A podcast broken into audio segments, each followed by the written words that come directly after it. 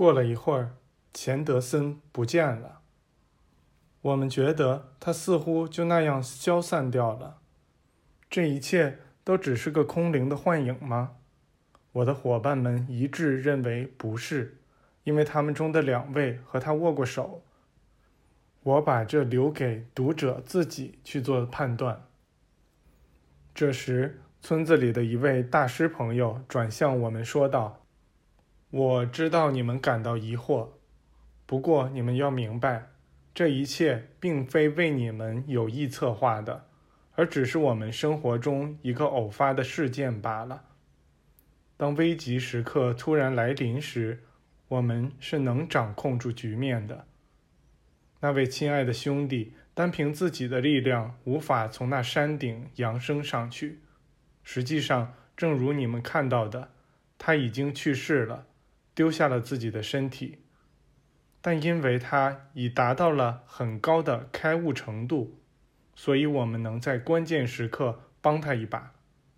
在这种情况下，灵魂会返回来，身体会得到完善，这样那人就能带着身体一起走了。这位兄弟之所以遇到困境，是由于他离世的愿望过于强烈了。他恰好在只需多走几步就能跨过山顶，实现圆满的时候，丢下了自己的身体。我们十分有幸能在这种情况下帮助他。我们缓缓地缩回手臂，在极度静默中待了近一分钟。我们中的一人打破了沉默，说道：“我的主啊，我的上帝。至于我，我似乎再也不想讲话了，只想好好思考。在那一个小时中，我已经度过了整个一生。”我们全都坐了下来。我们中有几个重又能开口说话的人低声交谈着。一刻钟后，我们全都加入了谈话。这时，我们中的一人走到窗前，告诉我们说：“好像有一些陌生人来到了村子里。”我们吃了一惊，便都下去与他们见面。在一年当中的这个时候，确实极少有陌生人步行来到这村子，因为此时正值隆冬。到村子后，我们得知。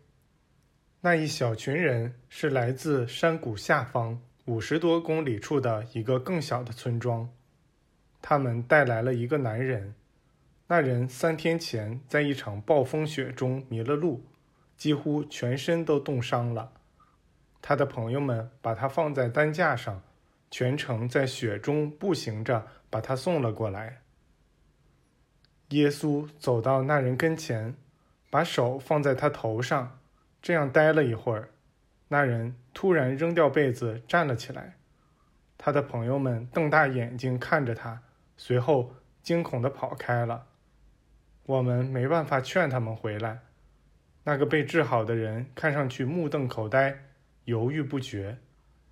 两位大师朋友说服他跟他们一起回家，好在那儿休息一阵子。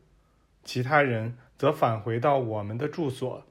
我们一直聊到半夜，谈论着这一天发生的种种事情。第四章，听耶稣谈地狱、上帝与基督。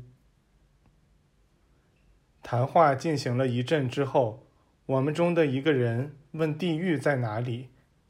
以及魔鬼意味着什么？”耶稣立刻回答道：“地狱与魔鬼只存在于人的世俗思想中，此外，他们并无居所。人把这两者安放在哪里，他们就在哪里。如今，像你们这样受过教育的人，能够在大地上找出他们中随便哪一个的地理位置吗？如果天国是一切，并环绕着一切。”那在天空中会有地狱或魔鬼的位置吗？如果上帝统治着一切，并且就是一切，那在上帝的完美计划里，地狱或魔鬼的位置在哪儿呢？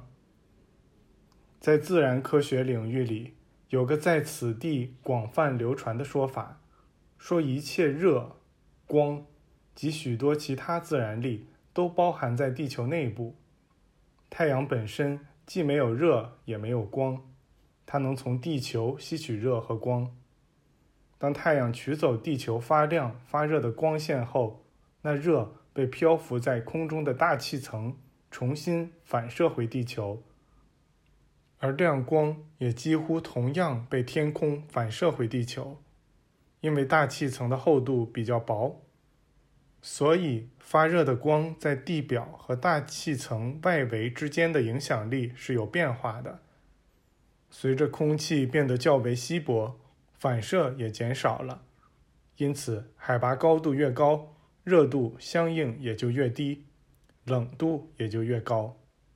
同样，从地球上吸取并反射回地球的每一道亮光，也都落回大地上，并在那里得到更新。